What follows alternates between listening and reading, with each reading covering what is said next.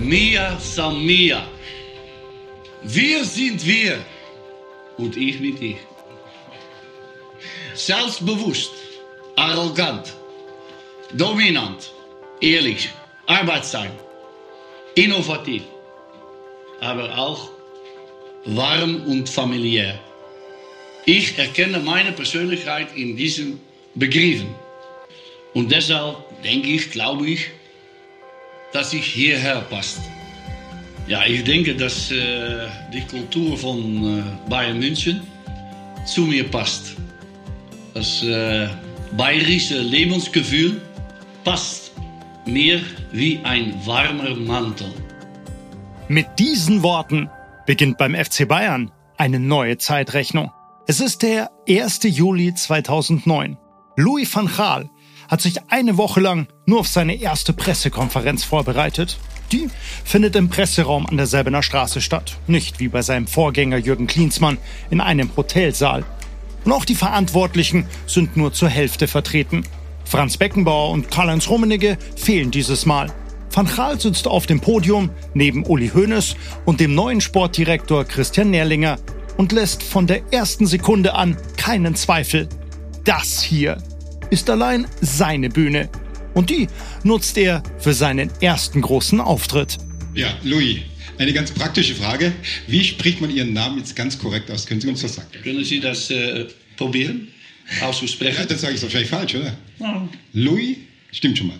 Louis Van, van? ganz schwer. Dann Gal, Gal. Sehr gut. Nicht K, van Gaal. Louis van Gaal. Und das S lass mal weg. Ja. Damit ist dann auch das sofort geklärt. Louis van Gaal ist der Herr im Ring. Und die Journalisten im Presseraum an der Selbener Straße kleben förmlich an seinen Lippen. Der neue Trainer spricht fließend Deutsch. Er beantwortet fast stoisch auch die vielen kritischen Fragen.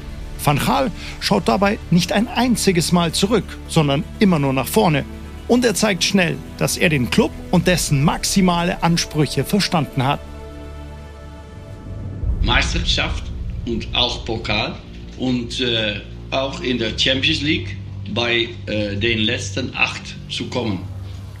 Aber nicht nur dieses Jahr. Ein langfristiges Ziel ist mehrere Jahre. Und vielleicht, vielleicht am Ende von der Periode von Gaal Gewinner der Champions League. Das ist es, was Journalisten, Fans und Verantwortliche nach einer Saison ohne Titel hören wollen. Deshalb hat sich der Vorstand für Van Gaal entschieden, für den Fußballlehrer, der Hönes nach der gescheiterten Episode mit Jürgen Klinsmann vorschwebt. Den Erfolgstrainer, der in Amsterdam, in Barcelona und beim kleinen AZ Alkmaar große Erfolge gefeiert hat. Und dem der Ruf vorauseilt, eine klare Philosophie in einen Club tragen zu können. Nur kann Van Gaal das auch beim FC Bayern? Finden wir es heraus. Das ist Generation Wembley, Folge 2. Revolution.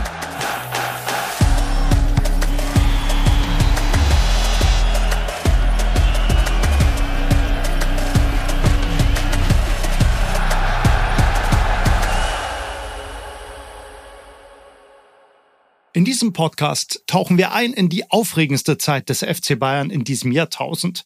Wir erfahren, wie der Club nach schwierigen Phasen zu alter Stärke findet und sich auf dem Weg zum Triple und damit an die Weltspitze auch von heftigen Rückschlägen nicht aufhalten lässt. Alles neu erzählt und eingeordnet von allen wichtigen Protagonisten dieser Zeit in bisher nie gehörten Interviews. Also auf geht's, pack mal's!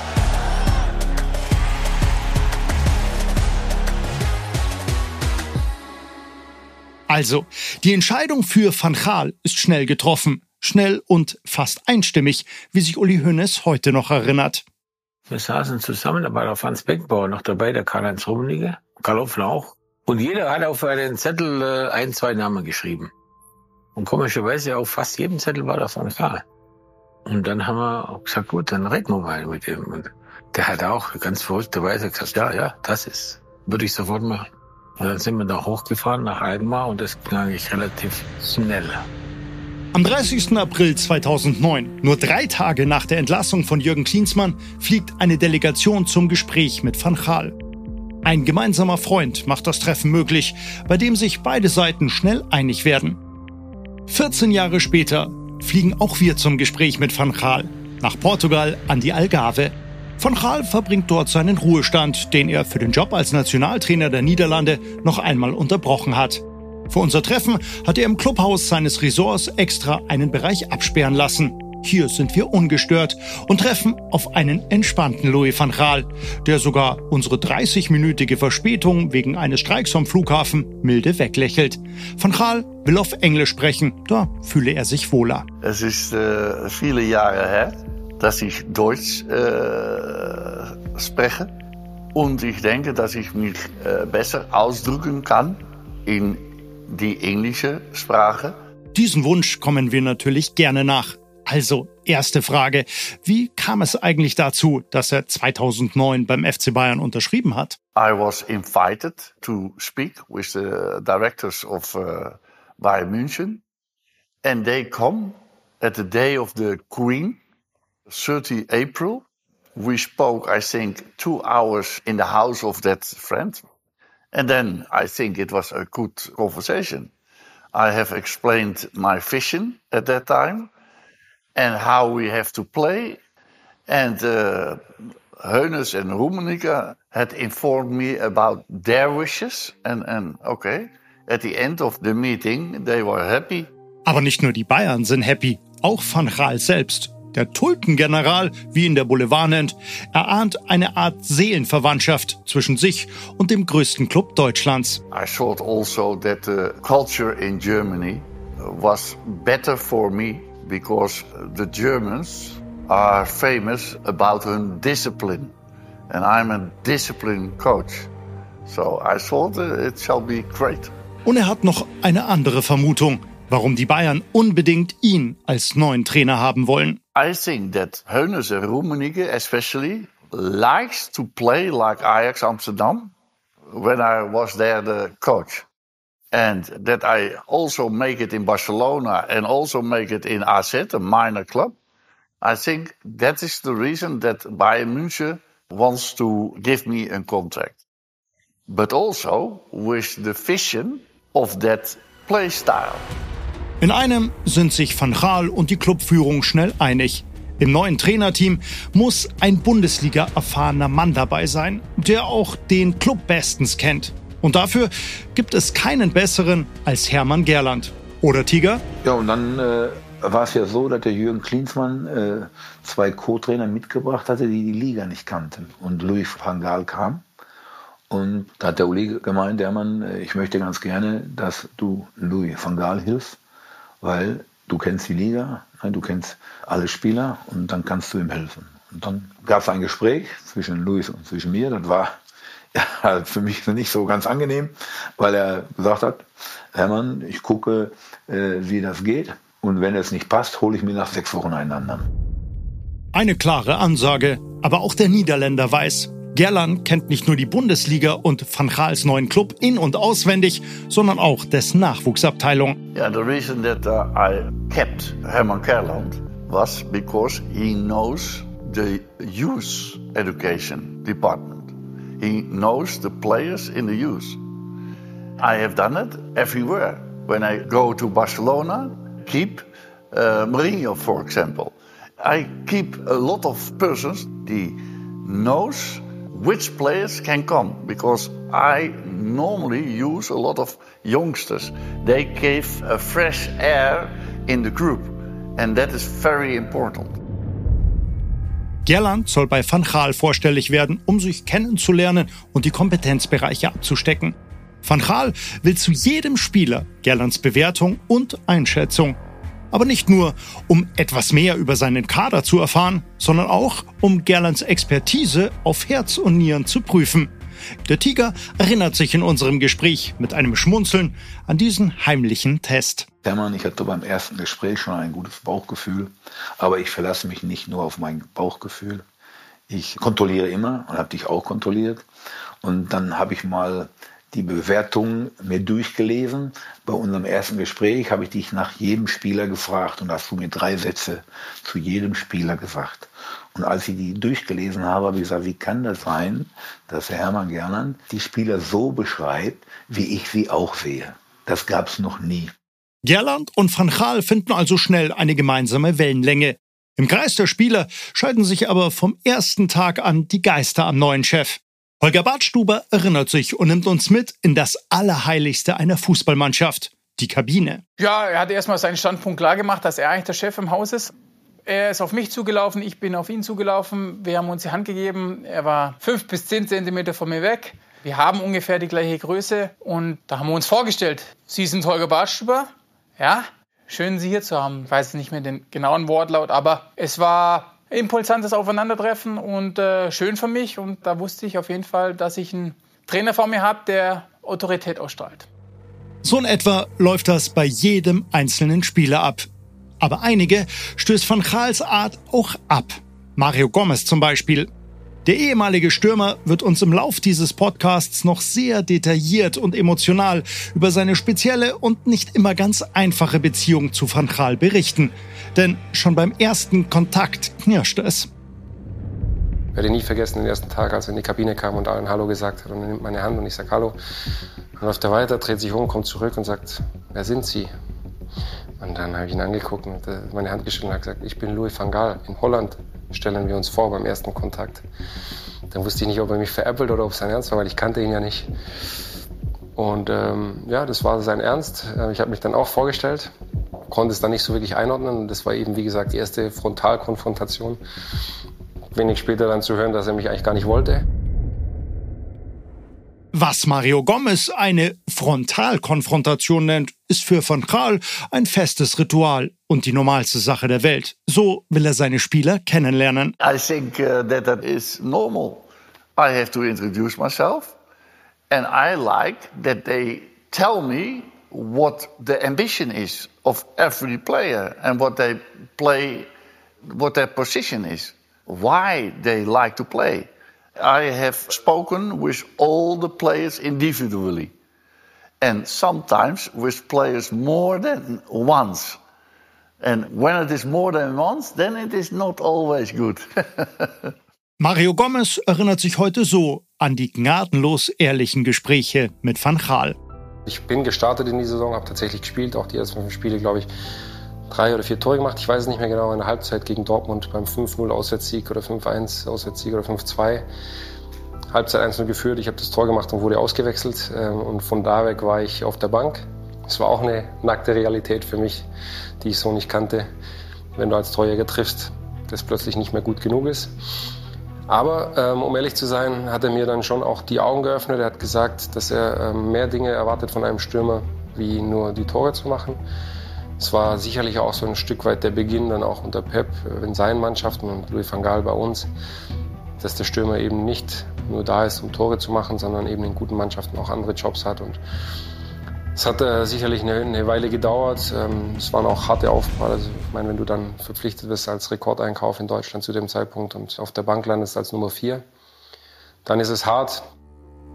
Der Trainer lässt keinen Zweifel, dass große Namen, frühere Verdienste oder hohe Ablösesummen für ihn nicht von Belang sind. Am krassesten zeigt sich das Verhältnis zu Franck Ribéry. Also fragen wir nach und reisen dafür nach Italien, nach Salerno in die Region Kampanien. Das Trainingsgelände von Riberys letzten Club US Salernitana versprüht den Charme einer etwas in die Jahre gekommenen Bezirkssportanlage. Franck sitzt vor uns in einem alten Rathansessel und fängt an zu erzählen. Natürlich war nicht einfach, wenn Van Gaal ist gekommen. War ein bisschen kompliziert so mit der Relation mit Van Gaal. Vielleicht hat er nicht verstanden, so wie funktioniert beim Bayern, so wie die Club funktioniert, die Mentalität von Spieler. Weil für zwei Jahre mit Edfeld, mit Liesmann, ohne Problem, unglaublich gespielt. Für zwei Jahre top. Und dann sofort der erste Kontakt war nicht gut, weil ich glaube, erinnere mich, er hat gemacht so ein Interview, so Van Gaal, äh, gibt keinen Star. Sofort gibt Probleme.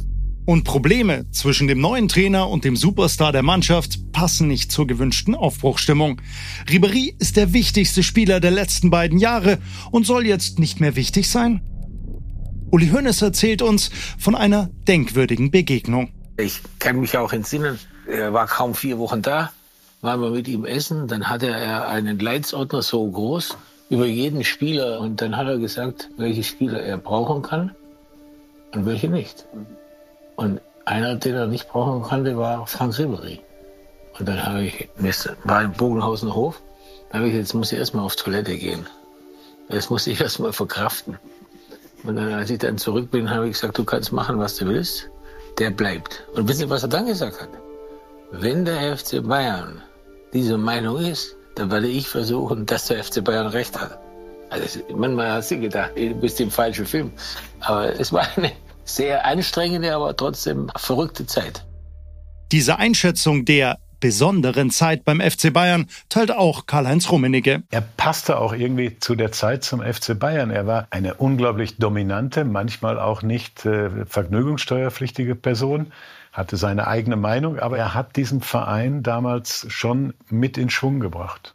Der Grund für Van Gaals reservierte Haltung gegenüber Ribéry hat wohl auch viel mit Van Gaals Dogma zu tun.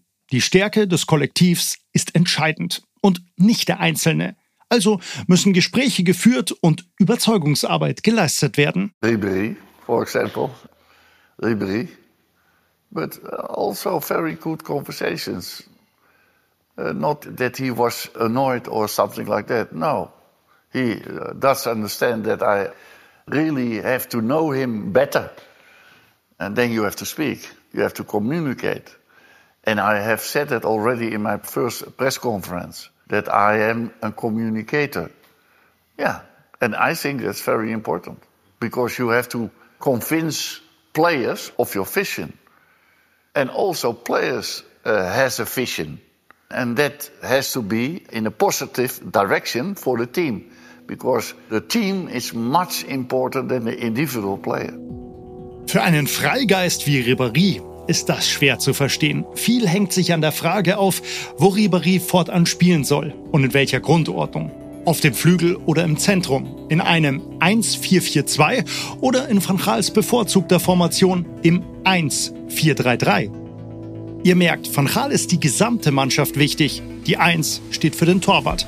Der Holländer merkt schnell, dass der Kader und seine Spielidee in vielen Details nicht zusammenpassen. I had made an agreement with Heunes and Rummenigge, but they have already planned a lot of, uh, uh, how do you say it, uh, transfers, players. But I like other players in my vision. And that was already in the beginning a problem. And then they played 4-4-2 at that time by München. And before that, 3-5-2. And I thought that it was for the players not good enough to perform. Also fängt Van Gaal an, Spieler auf andere Positionen zu schieben. When you play with Schweinsteiger at the right winger position and he don't have the characteristics, he shall not be a great Schweinsteiger. And uh, he has no contribution in the team then, or less contribution. And that is why I changed the positions. Philip Lahm was left fullback. And I changed that. He has to be right fullback. And there he was the great Philip Lahm. Man hört gut raus, dass der Holländer nicht besonders angetan war von der Positionierung einzelner Spieler im bisherigen System. Im Kader gibt es unter anderem auch vier Mittelstürmer.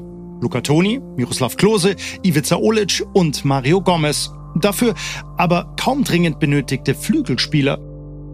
Und so einfach mal eben alles umkrempeln kann Van Gaal auch nicht, weil die Bayern haben zwar jede Menge Test- und Freundschaftsspiele vereinbart, deshalb aber auch wenig Zeit zu trainieren. Uli Hoeneß and Rummenigge and Christian Nerlinge had already planned the pre-season. So we have to play a lot of matches, 12 matches. That is not good.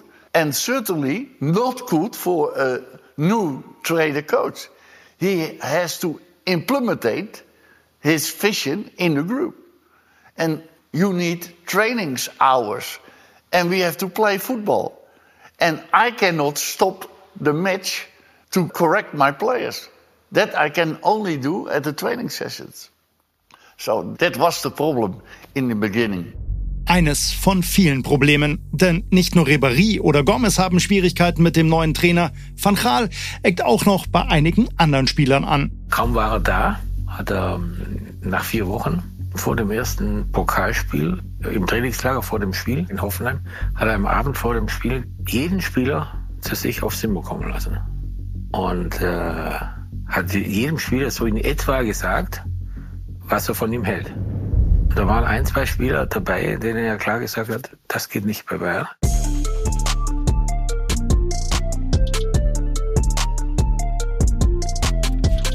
Die Offenheit vom Tulpengeneral stößt einigen Spielern vor den Kopf. Für andere dagegen schlägt er damit eine Brücke. Wir hatten fantastische Stürmer, Miro, äh, Evi, Luca Toni und mich. Und es waren vier für einen Platz eigentlich in seinem System. Das heißt, er hat in seiner ersten Saison eigentlich relativ viel durchprobiert. Ich glaube, keiner von uns war so der wirkliche Stürmer, den er wollte. Miro vielleicht noch am ehesten, aber auch nicht jetzt den Mittelstürmer, den er eigentlich gesehen hat. Den hat er dann immer ein bisschen zurückgezogen spielen lassen. Mit Luca hatte sich jeder komplett überworfen. Da waren dann zwei Alpha-Tiere, Bums, äh, aufeinander. Und Ivi äh, war Ivi. Der war ja nicht umsonst auch Publikumsliebling. Er ist einfach ein brutales Tier, der unfassbar für die Mannschaft arbeitet. Das Bild des emsigen Arbeiters zaubert dem von Mario Gomez so hochgelobten Ivica Olic auch heute noch ein Lächeln auf die Lippen.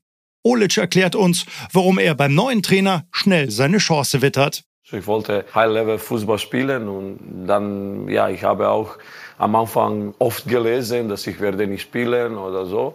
Aber ich hatte wirklich, muss ich wieder loben, Trainer, ähm, ich hatte Glück, dass äh, er hat mehrmals von Anfang an gesagt, dass bei ihm Name spielt keine Rolle, das spielt nur die Leistung auf dem Trainingsplatz. Und da, also auf dem Trainingsplatz, herrscht ab sofort im wahrsten Sinne des Wortes ein anderer Ton. Das weiß auch Andris Jonker. Der ist damals Van Gaals Assistent in München und heute Trainer der niederländischen Frauennationalmannschaft. Sein Blick auf die Geschichte ist uns wichtig, um zu verstehen, wie Van Gaal seine Aufgabe angegangen ist und wie er seine Philosophie in München etablieren wollte. Das Gespräch auf dem Campus des niederländischen Fußballverbandes KNVB dauert über eine Stunde und fördert jede Menge interessante Einblicke zutage. Unter anderem Jonkers Erinnerungen an die erste Einheit auf dem Platz und an das Wohlwollen der Bayern-Fans. Tag 1, ja, das war Training an derselben Straße. Ja, und dann, dann fühlst du sofort, dass die alle sehr neugierig sind nach was jetzt. Wer ist dann gekommen? Was wird er machen? Wie wird das gehen? Und ich erinnere mich auch, dass er während des Trainings eine, ganz laut war zu den Spielen. Immer positiv, aber laut. Und dass die Zuschauer dann manchmal gerufen haben, das ist gut, sei mal klar mit denen. Aber ja, du hast von Tag 1 abgeführt, das waren die nicht gewohnt. Van Gaal ist hart, aber fair. Und er kann auch mehr sein als nur der knorrige Typ, weiß Bastian Schweinsteiger. Einerseits war er extrem, naja, wie soll ich sagen, man hat fast schon Angst gehabt, ihn anzusprechen. Aber dann, wenn man mal unter vier Augen mit ihm war, dann konnte man auch gut mit ihm lachen, muss ich sagen. Schweinsteiger erinnert sich an eine Anekdote ein paar Jahre später, als er und Van Gaal in Manchester noch einmal zusammenarbeiten. Und die zeigt sehr wohl, wie empathisch und auch lustig Van Gaal sein kann wenn man zu ihm durchdringt. Eines Tages kam er zu mir und ich hatte Geburtstag und er meinte so, was machst du heute? Und ich so, ja, ich gehe mit meiner Frau vielleicht was essen. Und er gesagt, nein, nein, wir gehen was essen. Und dann hat er mich zu seinem äh, Lieblingsrestaurant eingeladen mit seiner Frau. Und ich muss sagen, das war einer der schönsten Abende, lustigsten Abende, die ich je als Sportler, als Fußballer eigentlich hatte. Und das ist ganz komisch. Du sitzt eigentlich mit deinem, in England heißt der Manager zusammen und der war super lustig. Und damals hatte er auch diese Sushi-Stäbchen in dem Restaurant. Die hatten seinen eigenen Namen und so weiter und so fort. Also war ganz speziell. Aber es war einfach toll zu sehen, dass einer wie er auch ja, lachen äh, konnte und äh, Spaß haben kann. Und du siehst halt einerseits im Fernsehen den Louis van Gaal so, aber privat, wenn du ihn kennst, glaube ich, ist er auch anders. Für gesellige Abende bleibt in den ersten Wochen in München aber keine Zeit. Van Gaal muss sich mit seinem 14-köpfigen Trainerteam und den neuen Neuzugängen erst einspielen und es gilt ja nicht weniger als eine ganz neue Philosophie zu vermitteln.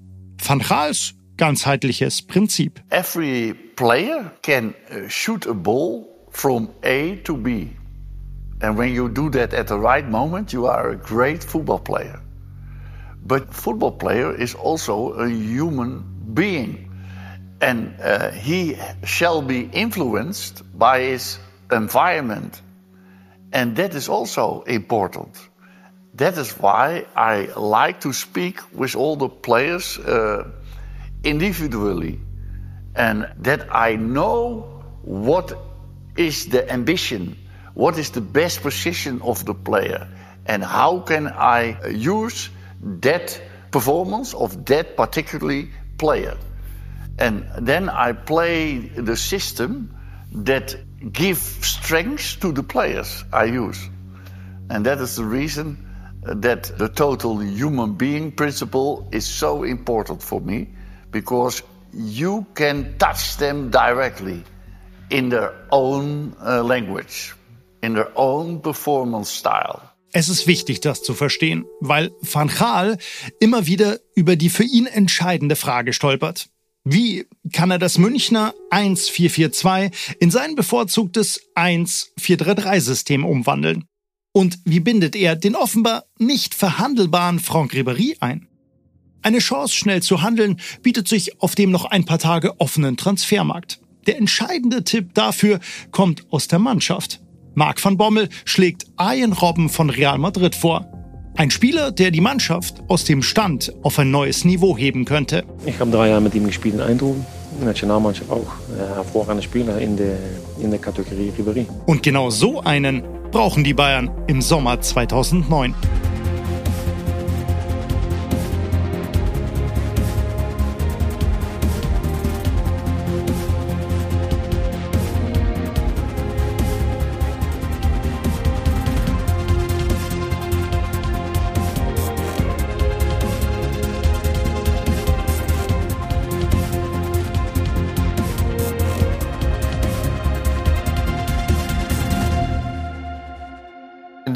Zeit hat Mark van Bommel sich sehr, sehr viel Mühe gegeben, Louis und den Vorstand zu überzeugen, dass der Adrian Robbe uns helfen würde.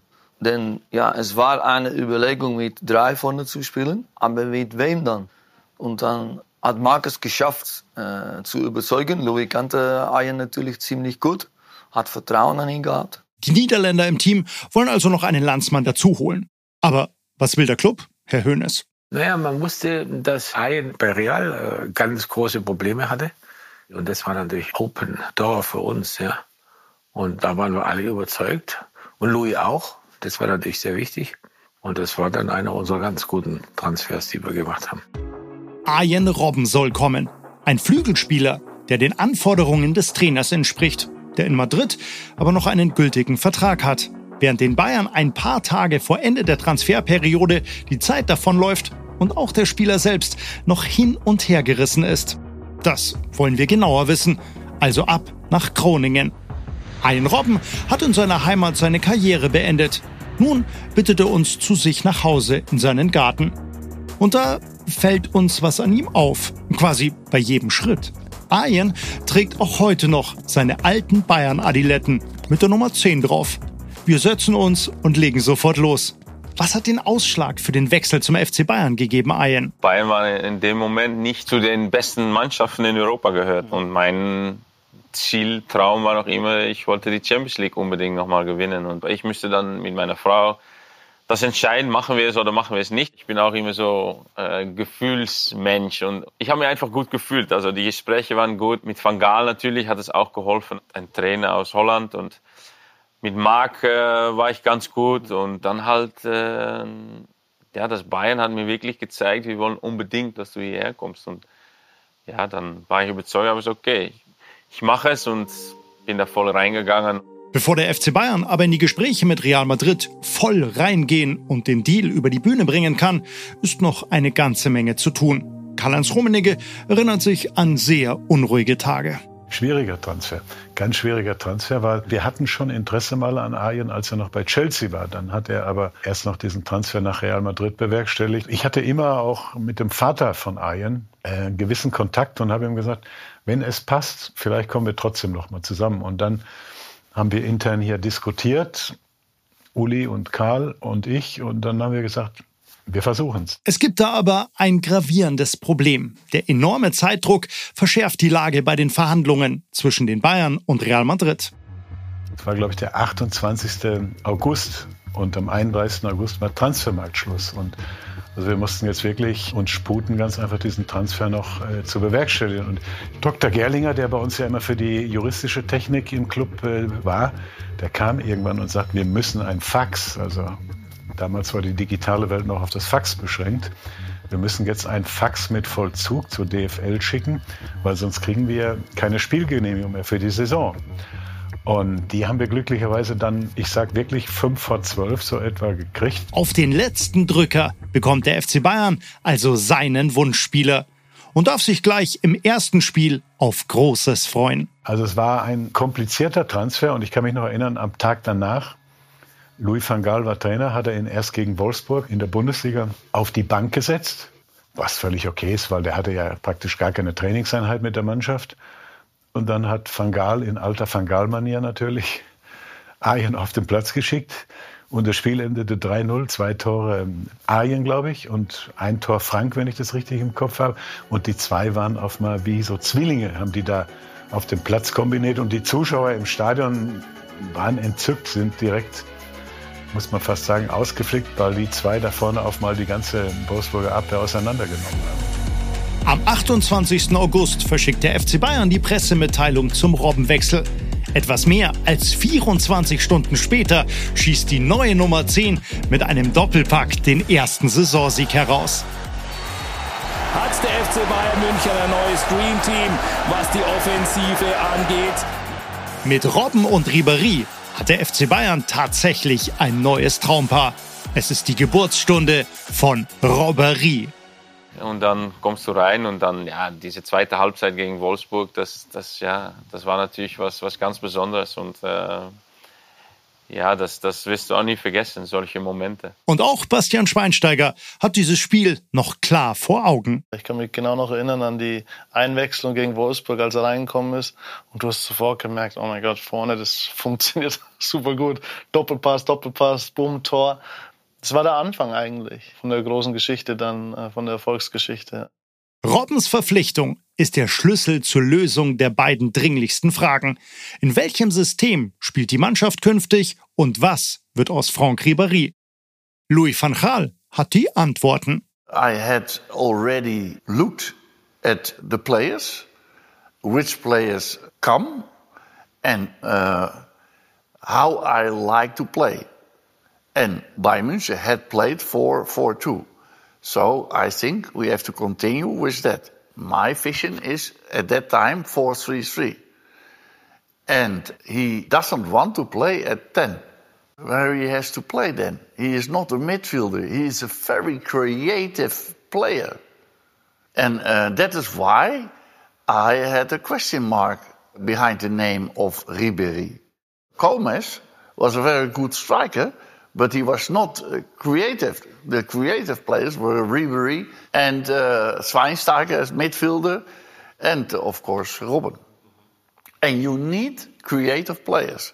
So at the end, I was very convinced that he has to stay. But then we changed the system. That was important for him. Und mindestens genauso wichtig, im Verlauf des Wolfsburg-Spiels fügen sich alle Puzzleteile in einer Kettenreaktion zu Van Gaals großer Idee. Schweinsteiger rückt durch Robbens und Riberys Einwechslungen endgültig in die Mitte des Spiels. Müller vom Flügel ins Zentrum auf die 10. Die Flügel wiederum sind mit zwei echten Dribblern besetzt. In der Viererkette bestimmt Philipp Lahm als Rechtsverteidiger das Spiel. Da ist endlich das 1-4-3-3 mit der optimalen Besetzung aller Positionen.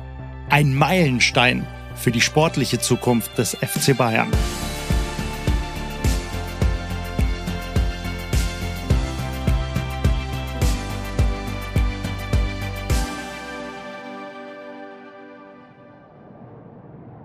Der Wirbel um Robbens Debüt überlagert aber auch eine andere einschneidende Entscheidung von Chals. Er wechselt gegen Wolfsburg den Torhüter aus. Warum, erklärt uns Andris Jonka. Der Rensing war nicht glücklich. Äh, die Mannschaft war noch nicht so gut.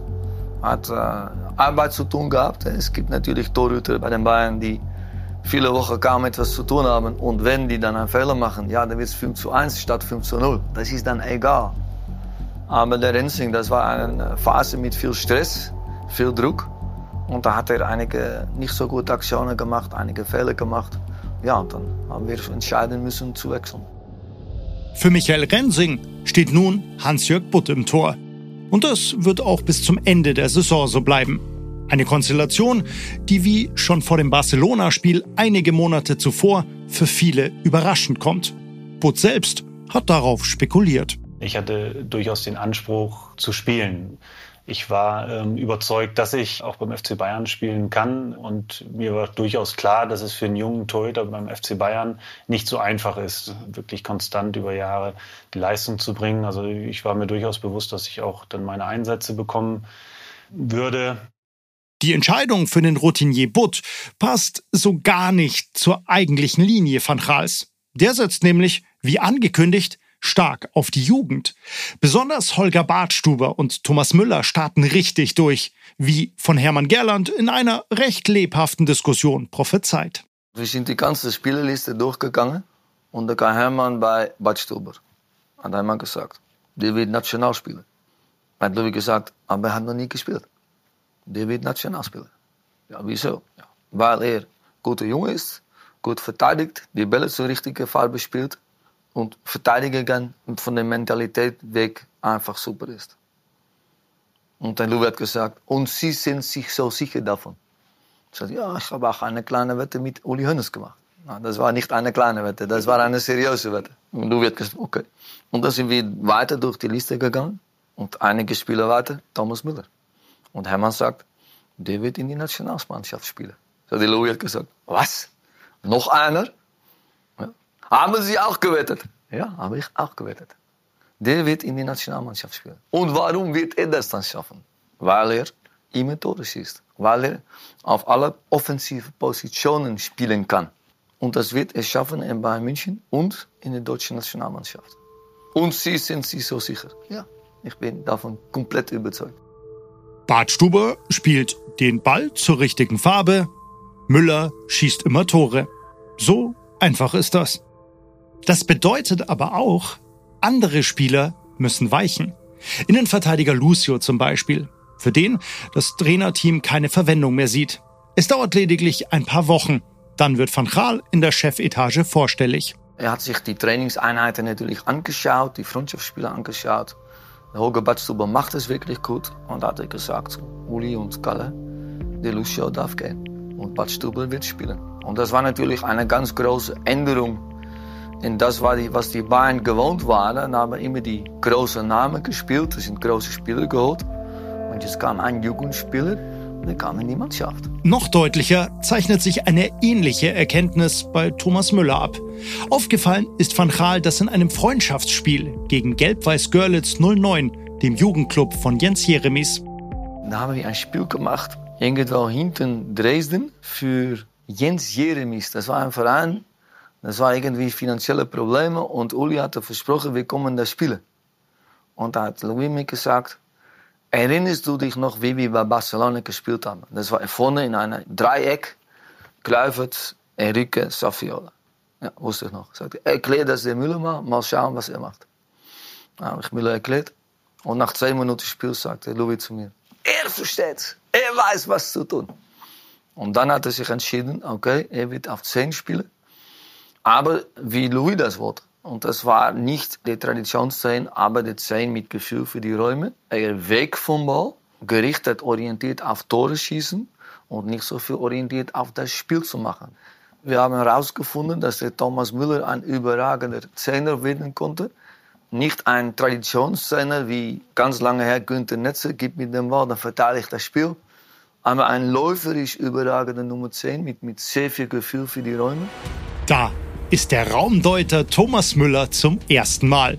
Man könnte aber auch sagen, Van Gaal erkennt in Müller den jungen Jari Littmanen wieder, einen seiner wichtigsten Spieler bei Ajax Amsterdam. I don't think that I have to explain why I choose at the end for Müller. Yes, he was a player who was playing uh, between the lines. And he was also a player who could attack, but also could defend and also could press because we were always pressing our opponents. And then Müller is an extra man.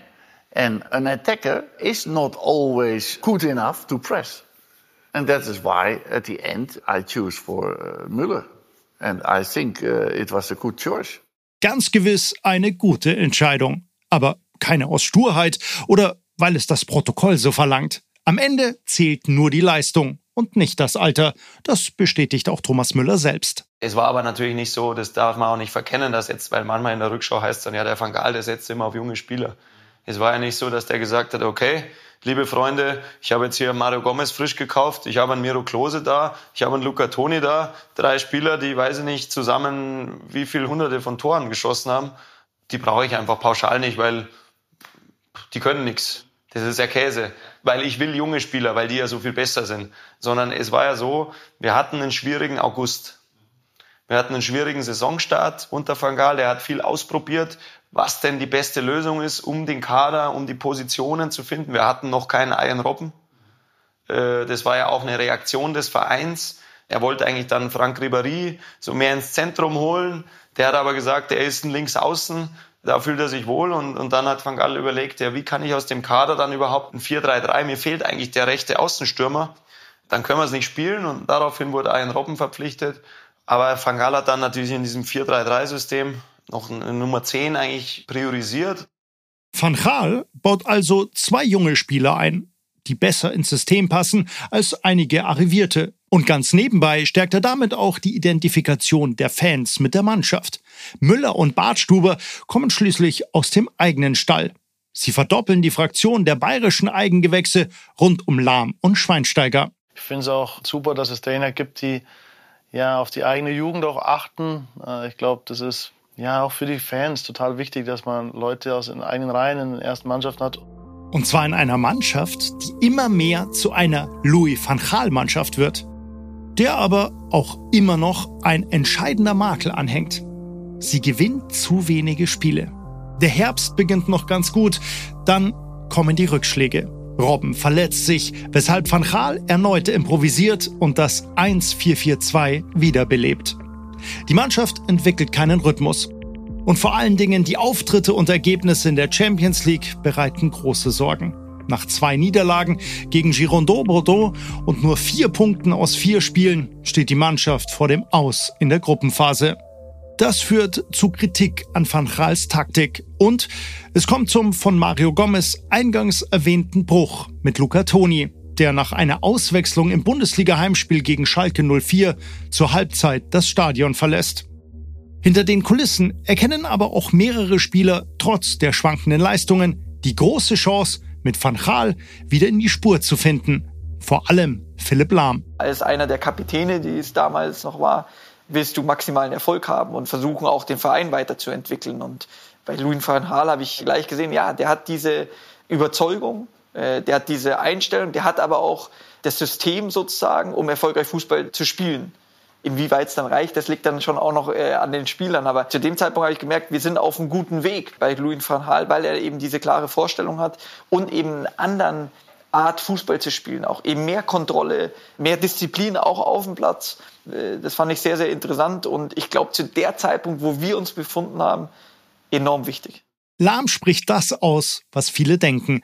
Mit Van Gaal ist die Chance so groß wie lange nicht, sich als Mannschaft und als Verein weiterzuentwickeln.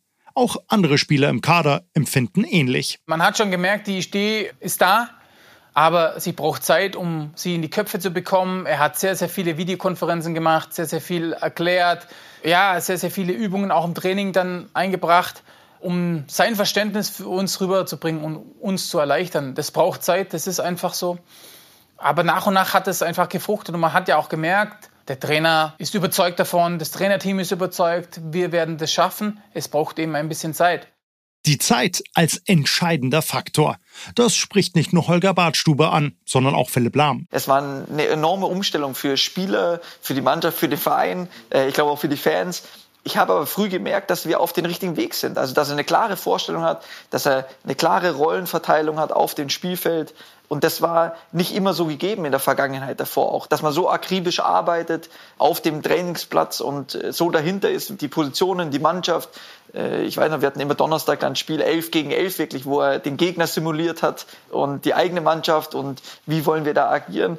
Also es war was Neues und sehr, sehr interessant und ich war der festen Überzeugung, wir sind auf dem richtigen Weg. Es braucht ein bisschen mehr Zeit einfach.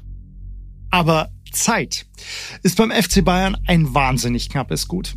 Das hat uns ja auch Uli Hoeneß noch einmal klar gemacht. Ihr erinnert euch an seine Aussage zum Ende der Ära Klinsmann in Folge 1?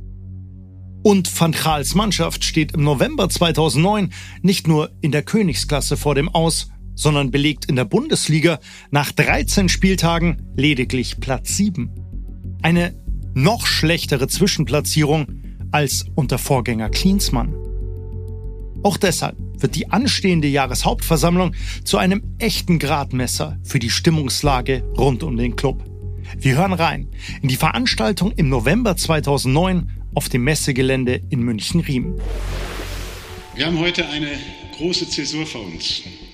Franz tritt als Präsident nach 15 Jahren ab und Uli Hoeneß, so ihre Zustimmung, wird sein Nachfolger.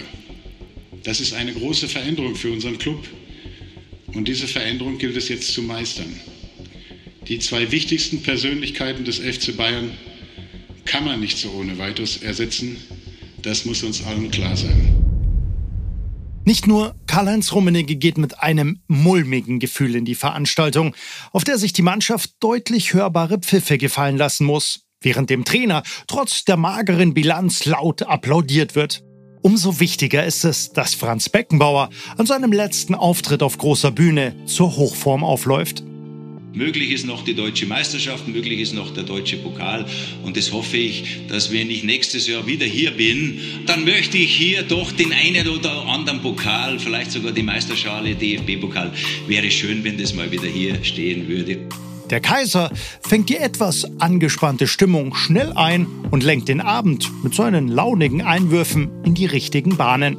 Uli Hünnes Befürchtungen erweisen sich letztlich als grundlos. Wenn ich so den Abend verfolgt habe, vor dem wir ehrlich gesagt ein bisschen Muffinsausen hatten, dann muss ich sagen, dass wir tolle Mitglieder haben.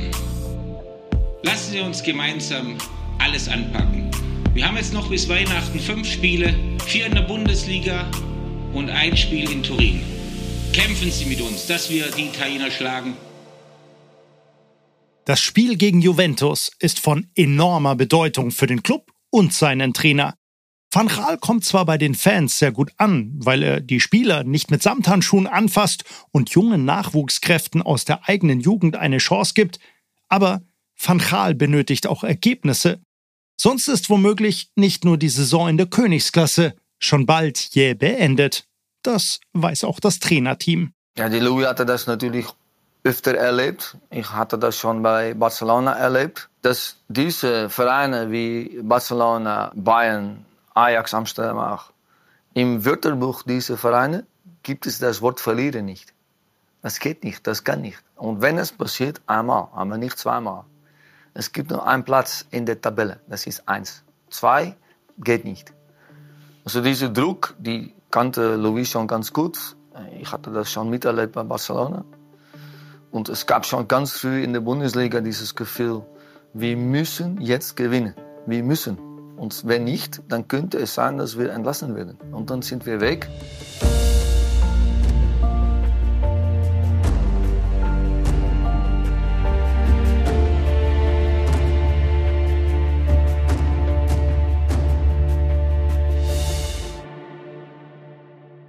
Es ist der 8. Dezember 2009, ein kalter Dienstagabend. Im Stadio Olimpico in Turin entscheidet sich das Schicksal der gesamten Bayern-Saison und vielleicht auch jenes von Trainer Louis van Gaal. So, und los geht's. Das Finale läuft. Und da fehlt er hinten. Und da passiert's. Aber die blanke Katastrophe war das sportlich natürlich was De Michelis da veranstaltet hat. Olic gegen Cáceres und jetzt muss es einen geben. Gegen Juventus getroffen. Klasse! 30. Minute, die Bayern wieder pari. Und das haben sie sich verdient. Gute Flanke. Der muss rein, Olic! Die Bayern führen 2 zu 1. Und er ist drin! Die Bayern führen 3 zu 1. Klasse Eckball, Badstuber. Und wieder die Probleme von Juventus bei hohen Bällen. Das müsste es sein für die Bayern. Müller, Timoschuk. Klasse. Klasse, klasse, klasse. Eine Demütigung. Timoschuk. Mit wunderbarer Schusstechnik. Da hinten fallen sie auseinander. Und die Bayern führen 4 zu 1. Und jetzt erlöst Massimo Busacca Juventus Turin und lässt die Bayern feiern.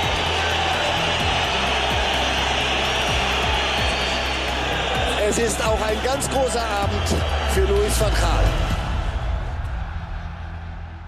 Und was für einer. Der Auftritt ist eine Machtdemonstration. Das beste Spiel der Saison im schwierigsten Moment der Saison. Der Druck vor der Partie liegt brutal auf allen Beteiligten, besonders aber auf dem Trainer. Remarkable was that two hours or three hours before we played this match, I was invited by Uli Hoedes. So it was not a nice conversation because it was a battle. Wie das Battle Van Gaal gegen Hönes genau ausgesehen hat, will uns Van Gaal nicht verraten. Aber eins wissen wir, der frisch gekürte Präsident bestellt seinen Trainer wenige Stunden vor dem wichtigsten Spiel der Saison zum Rapport. Eine ungewöhnliche Maßnahme, die aber ihre Wirkung nicht verfehlt. Die Mannschaft sprengt in Turin alle Ketten. Dabei ist einer der wichtigsten Spieler fast komplett außen vor. Ian Robben ist nach einer Verletzung zwar wieder fit, nimmt aber nur auf der Bank Platz und Van Gaal lässt den Superstar lange schmoren. Da war der Robbe wieder dabei und dann haben wir 1 zu 4 gewonnen. Der Robbe hat sich aufgewärmt und durfte nicht rein, denn wir spielten super. Und dann hatte ich zum Bank gesagt, hey, ich bin warm, ich kann rein. Und der Louis hat gesagt, lass ihn mal laufen, lass ihn mal warten.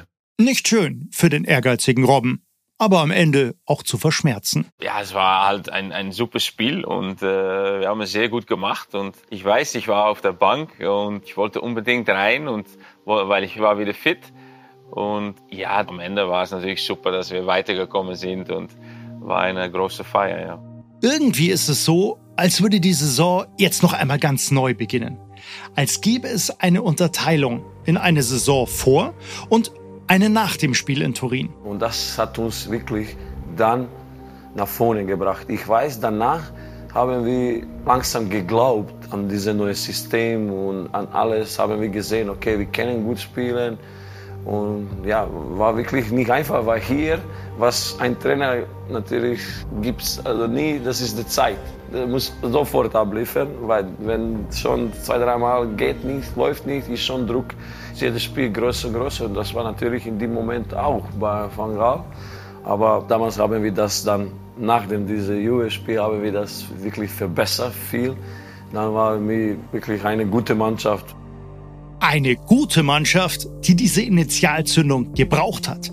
Eine Mannschaft, die merkt, dass die Ideen des Trainers helfen, große Mannschaften in großen Spielen zu bezwingen. Denn auch das gehört zur Wahrheit in Turin. Neben Robben fühlt auch Franck Ribéry verletzt. Die Bayern spielen nicht im bevorzugten 1-4-3-3 mit den beiden Superstars auf den Außen, sondern im 1-4-4-2 mit dem Doppelsturm Gomez und Olic. Aber die Mannschaft dominiert die Partie mit ihrer Art von Fußball. Sie beherrscht den Gegner und lässt sich auch von einem Rückstand nicht aus der Bahn werfen. In Turin fließt alles ineinander. Die Mannschaft hat verstanden, sie spürt die Stärke jetzt auch in den Spielen auf dem Platz. Und sie entwickelt diese bedingungslose Gewinnermentalität. That match was indeed, I think, uh, a moment that the players were convinced of the tactics of how we have to play in that kind of matches. And we beat them, I think, 1 4 or something like that. And from that time off, I think we don't lose anymore. I have my way to influence the players and I give them confidence at the right time, I think. We have won a lot of uh, matches already. So then players can get, uh, how do you call it? The mentality that we can win always. And uh, that is a process. And that process starts with the first victory. And when you don't lose anymore, then yeah, the confidence shall be rise, rise, rise. And uh, that is what is happening. Der Van Gaal Fußball ist ab sofort nicht mehr nur eine abstrakte Idee, sondern gibt der Mannschaft ein lange Zeit vermisstes taktisches Korsett. Ich glaube auch die Mannschaft und so hat das gebraucht. Jemanden, der die klare Vorgaben auch gibt. Das war wichtig zu dem Zeitpunkt, hat uns allen, würde ich sagen, auch eine Orientierung gegeben. Und ich glaube, ab dem Zeitpunkt ist eben auch etwas entstanden. Das sieht nicht nur Philipp Lahm so, sondern auch seine Vorgesetzten wie Karl-Heinz Rummenigge. Der betont allerdings auch, wie notwendig der Turnaround kurz vor der Winterpause ist. Er hat ja diese holländische Taktik, dieses hohe Pressing, hohe Angreifen über die Außenspieler dann eben kommen, was bei unserer Mannschaft sehr gut möglich war, weil ich darf erinnern, links Frank Ribery, rechts Arjen Robben, in der Mitte dann eben auch schon gute Kaliber. Und dazu noch Thomas Müller. Thomas Müller spielt immer, ist ja der bekannte Satz noch von Louis gewesen. Und bis die Mannschaft diese Taktik eigentlich, ich sag A, verstanden und B, auch so umgesetzt hat, sind schon ein paar Monate vergangen. Und das war nicht ganz so einfach, weil schon auch ein bisschen unruhig. Diese Unruhe legt sich nun aber auf einen Schlag. Aus Sicht des Trainerteams ist das die logische Folge wochenlanger akribischer Arbeit und erst der Anfang eines unglaublichen Laufs. Da waren diese Juli, August, September, Oktober vier Monate vorbei. Äh, mittlerweile wurden die Passübungen besser beherrscht. Das Positionsspiel immer weniger korrigiert. Ja, Spieler haben es besser verstanden und in den Spielen haben die immer besser verstanden, was zu tun als Mannschaft. Und dann kam der Robert dazu zurück und dann hat es zusammengepasst und dann hat es angefangen zu funktionieren. Und dann haben wir viele Wochen mit großen Ergebnissen 5 zu 0, 6 zu 0, 4 zu 1 ganz einfach, ganz locker gewonnen. Ja, dann waren wir nicht mehr zu stoppen. Der FC Bayern kommt jetzt voll ins Rollen. Die zweite Saisonhälfte wird fulminant, spektakulär sogar und überaus erfolgreich. Aber ganz reibungslos läuft trotzdem nicht alles. Es tauchen noch so einige Probleme auf. Davon hören wir dann in der nächsten Folge von Generation Wembley.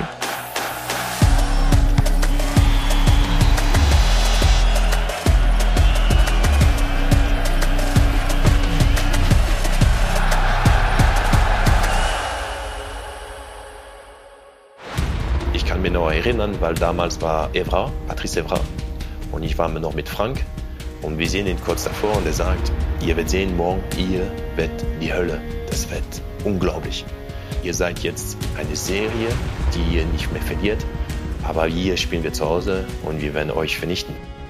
Real Madrid hat uns überhaupt die Geld geboten. Aber es ist richtig, dass wir ihnen gesagt haben, sie brauchen ihr Flugzeug nach München nur besteigen, wenn sie einen Scheck mit einem dreistelligen Millionenbetrag dabei haben. Und den haben sie offensichtlich nicht aufgetrieben, also sind sie in Madrid geblieben. Robben! Ein unfassbares Tor! 2 zu 3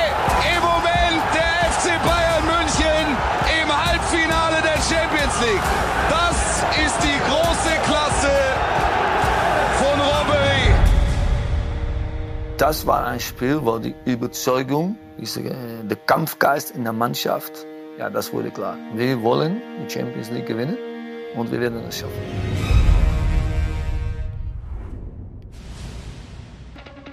Generation Wembley ist ein Podcast vom FC Bayern in gemeinsamer Produktion mit den WakeWord Studios in München. Die Idee und die Interviews mit den 40 Protagonisten kommen von Dominik Bayer. Skripte und Texte von Stefan Rommel und Andreas Lehner. Das Projektmanagement lag bei Theresa Henskens, Nikolai Kube, Sven Rühlicke, Ruben Schulze-Fröhlich, Bernie Meyer und Felix Meyer. Das Sounddesign ist von Fabian Schäffler. Bedanken möchten wir uns außerdem bei allen, die an diesem Projekt mitgewirkt haben. Hinter einem Jahr Arbeit stecken unglaublich viele Köpfe, die einen ganz wichtigen Teil dazu beigetragen haben. Vielen Dank. Ich bin Thomas Kilian und durfte auch Teil dieses wirklich einmaligen Projekts sein, was mir unglaublich viel Spaß gemacht hat. Sollte euch der Podcast gefallen haben, lasst uns gerne eine Bewertung da und teilt diesen Podcast mit euren Freunden. Außerdem solltet ihr unbedingt auch bei Amazon Prime reinschauen.